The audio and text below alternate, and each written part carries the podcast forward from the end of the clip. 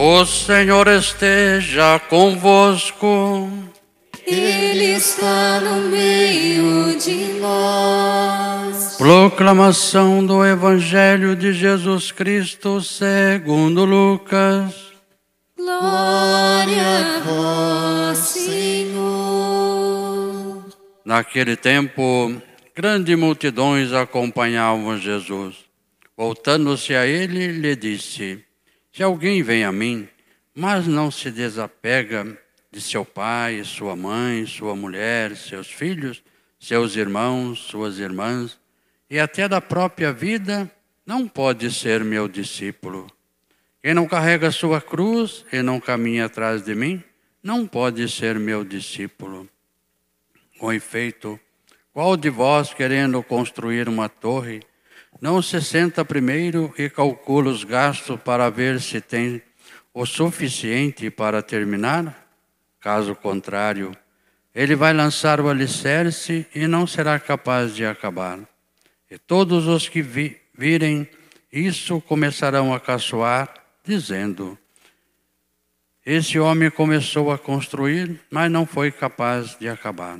Ou ainda, qual rei que ao sair para guerrear com, com outro, não se senta primeiro e examina bem se com dez mil homens poderá enfrentar o outro que marcha contra ele com vinte mil?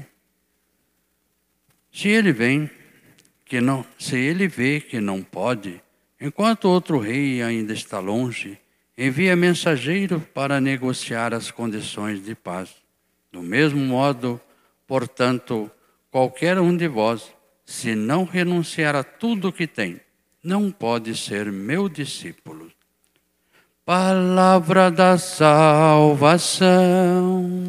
Glória a vós, Senhor. Queridos irmãos e irmãs, semana passada a gente refletia sobre uma passagem da vida de Jesus. Ele estava na casa de fariseus, e estava ali para um jantar e percebeu que as pessoas buscavam os primeiros lugares e ele ensinou que a gente deveria buscar os últimos lugares. E deixou muito claro que quem se humilha será exaltado. Esse é o caminho do Evangelho. E não é um caminho fácil. E logo que ele saiu desse jantar, ele tomou o rumo de Jerusalém.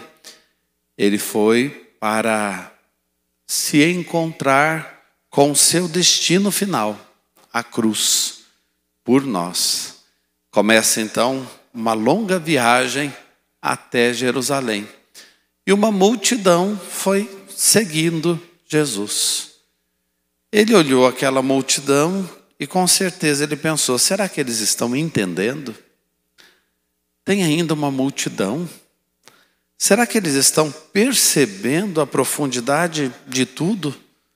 O que é ocupar os últimos lugares? O que é se tornar servo de todos? E é muito bonito isso no Evangelho, porque no mundo, quando a gente vai assinar um contrato, Existem letrinhas pequenininhas lá embaixo do contrato que você não consegue nem ler.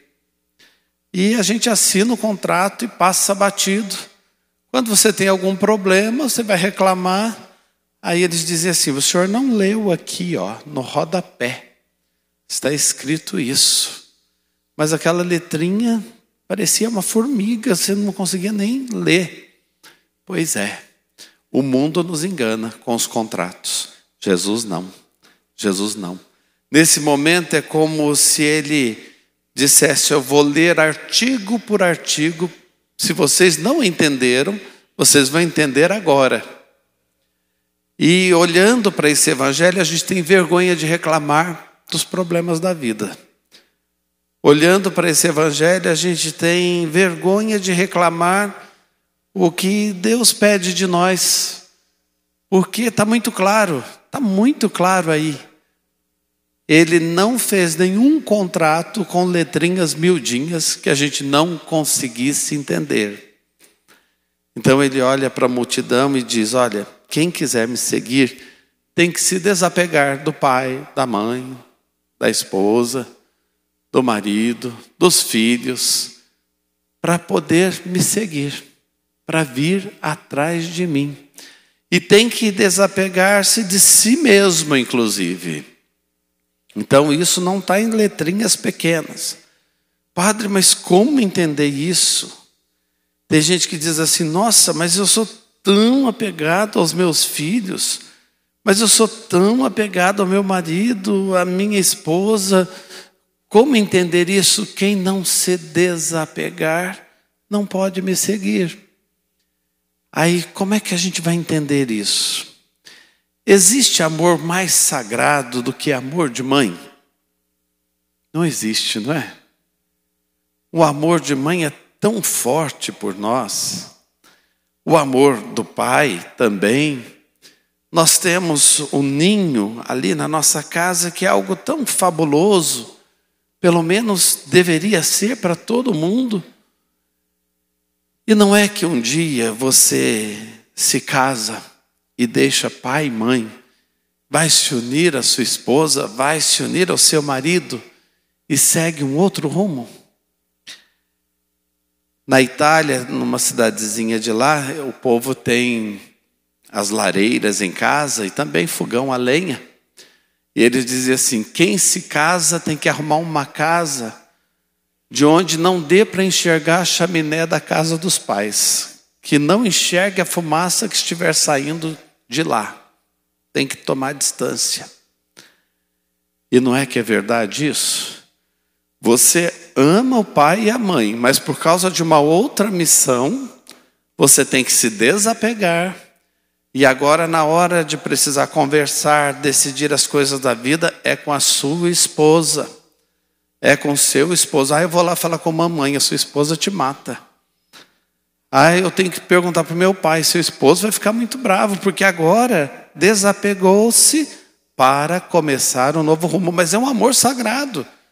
Só que os amores estão numa escala de valores. Os amores estão numa escala que faz a gente viver melhor. Então agora a gente entende o que é desapegar-se de todos os amores para ter o amor de Deus acima de tudo, porque esse amor é fiel. Esse amor a gente não perde nunca. E o nosso amor por Deus não pode ser, como o salmista disse, como a erva do campo, que de manhã floresce, está cheia de viço, à tarde fenece, fica seca. O nosso amor por Deus não pode ser como o orvalho da manhã que no primeiro sol some. Tem gente, não aqui de São José dos Campos, mas de outros lugares, que parece que tem um amor por Deus assim.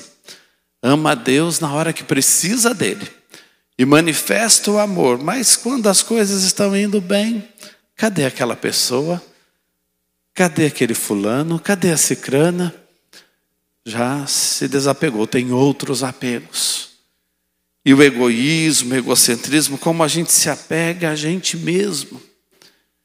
E aos nossos sonhos, quanta gente dá cabeçada, porque não pergunta antes para Deus o que eu deveria fazer, como eu deveria agir, e Deus responde. Deus responde Ele não nos engana. E tudo é para a nossa felicidade, com toda certeza. As peças da vida se encaixam. Depois ele continua olhando para a multidão e diz: Vamos ler mais um artigo aqui do contrato. Quem quiser me seguir, tome a sua cruz cada dia e venha atrás de mim. Isso é muito bonito. Primeiro, vir atrás dele, não pular na frente. Porque às vezes a gente quer dar receita para Deus. Deus, eu preciso que o Senhor faça assim. O primeiro item é desse jeito, o segundo item é dessa forma, o terceiro pedido o Senhor vai realizar dessa maneira. Não é assim. Não passe à frente. Vai atrás dele. Ele sabe o que faz. Ele sabe o que vai fazer. E ele sabe o que aconteceu com você. Então, vamos atrás dele. Não passemos à frente dele. E o que é tomar a cruz? Gente, tomar a cruz não é gostar de sofrer. Nem Deus quer o sofrimento para nós. Tomar a cruz não é aceitar que a gente tem que ter preocupações o tempo todo e a vida uma tribulação, uma turbulência, uma aprovação só. Não é isso.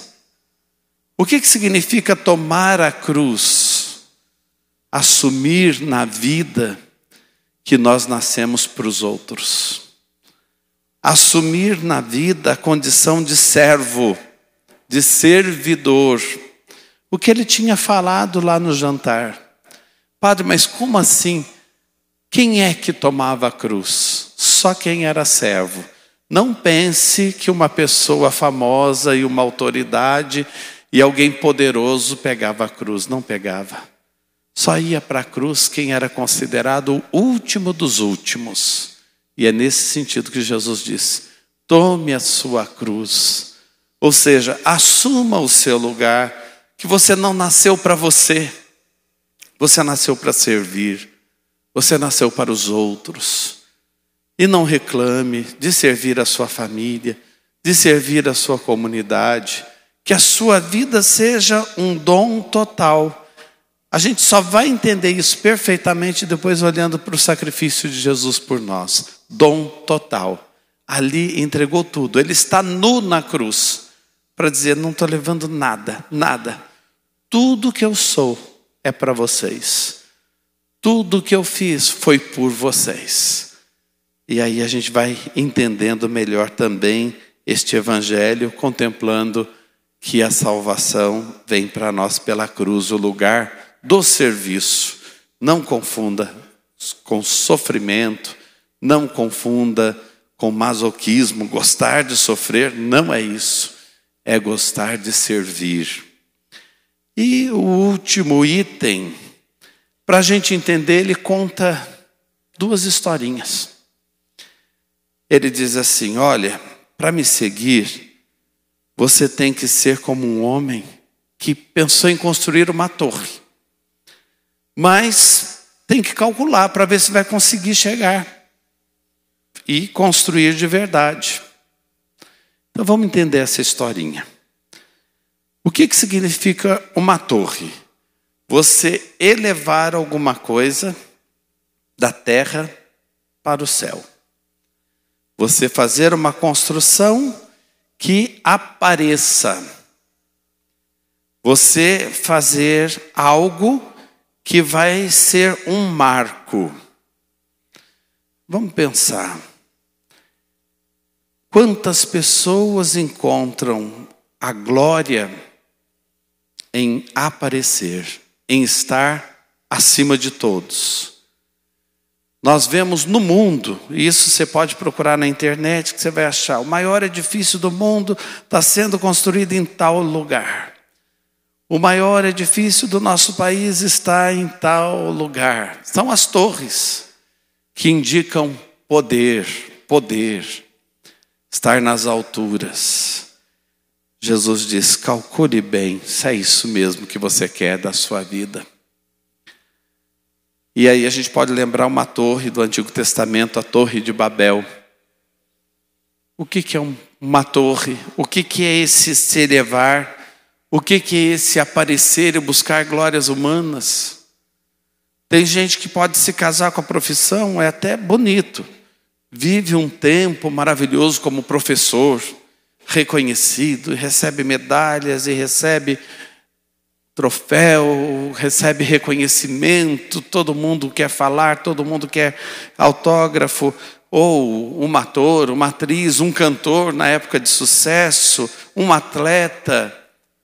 Mas essas glórias, essas torres humanas, elas passam.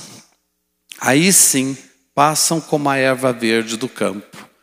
À tarde, já murchou. Tem grandes atletas da década de 80 que a gente não sabe nem o nome deles mais. Mas eram pessoas ali fabulosas. A torre apareceu naquele momento, depois, hoje estão velhinhos. Quantas histórias de artistas, de cantores que a gente fica sabendo, olha, morreu num asilo, morreu numa casa de repouso, não tinha mais nada, mais nada. Jesus diz: calcule o que você quer para a sua vida. A gente tem que estar, a, a estar ali nas pedras do alicerce. do alicerce, não lá nas alturas. Essas glórias passam. Depois ele diz: Vocês querem me seguir? Vou contar outra história. Faça de conta que você é um rei que tem que enfrentar um outro numa guerra. Faça o cálculo se você vai conseguir ganhar. E o que, que é esse exército que nos ataca? O primeiro é interior. Uma luta, uma batalha consigo mesmo. Não é que a gente quer essas glórias do mundo e fica iludido por essas coisas e a gente quer construir torres. É uma batalha dentro de nós, uma história completa a outra. Às vezes, entre marido e mulher, um quer ser mais que o outro. E um tem ciúmes do outro. Se a mulher ganha mais que o marido, o marido passa uma vida toda preocupado, porque ele não, não ganha mais que a mulher. Umas coisas estranhas que vão acontecendo com o ser humano. E o primeiro inimigo nosso somos nós mesmos. Tem um exército dentro de nós que você tem que enfrentar. Você tem um ideal de vida, você pensa em seguir o Evangelho, você quer seguir, mas lá dentro de você tem coisas que te puxam. Não, você não pode ser humilde assim, você tem que lutar por você mesmo. Agora você que tem que estar por cima, que que história é essa de ficar perdoando sempre? Que história é essa de ter que servir, transformar a vida em doação total? Você tem que ser servido dentro de nós. E tem o exército do lado de fora nos atacando também. O mundo que não entende isso. O mundo que fala um, um, linguajar comum que parece que tudo é certo, tudo pode, todo mundo está fazendo assim. É um exército. Jesus diz: calcule se você consegue ganhar a batalha. E se desapegue de tudo que você tem para poder me seguir. Depois que ele conta as duas histórias, ele então dá essa última norma. Quem quiser me seguir, se desapegue de tudo que tem para poder me seguir. E eu termino lembrando histórias tristes. Tem filhos que são capazes de tirar dos pais o pouco que eles têm para o resto da vida deles, porque buscam glórias humanas. Tem situações de família que a gente não acredita que a gente ia, iria um dia ouvir de um prejudicar o outro. E os laços mais sagrados são comprometidos por causa do apego aos bens, a coisas que nós não levaremos daqui. Ficarão tudo por aqui para outros brigarem e buscarem as torres deste mundo. Então, hoje nós estamos confirmando que assinamos um contrato que não tem letras miudinhas. Está tudo muito claro. Quem quiser me seguir, de Jesus, é assim. Amém.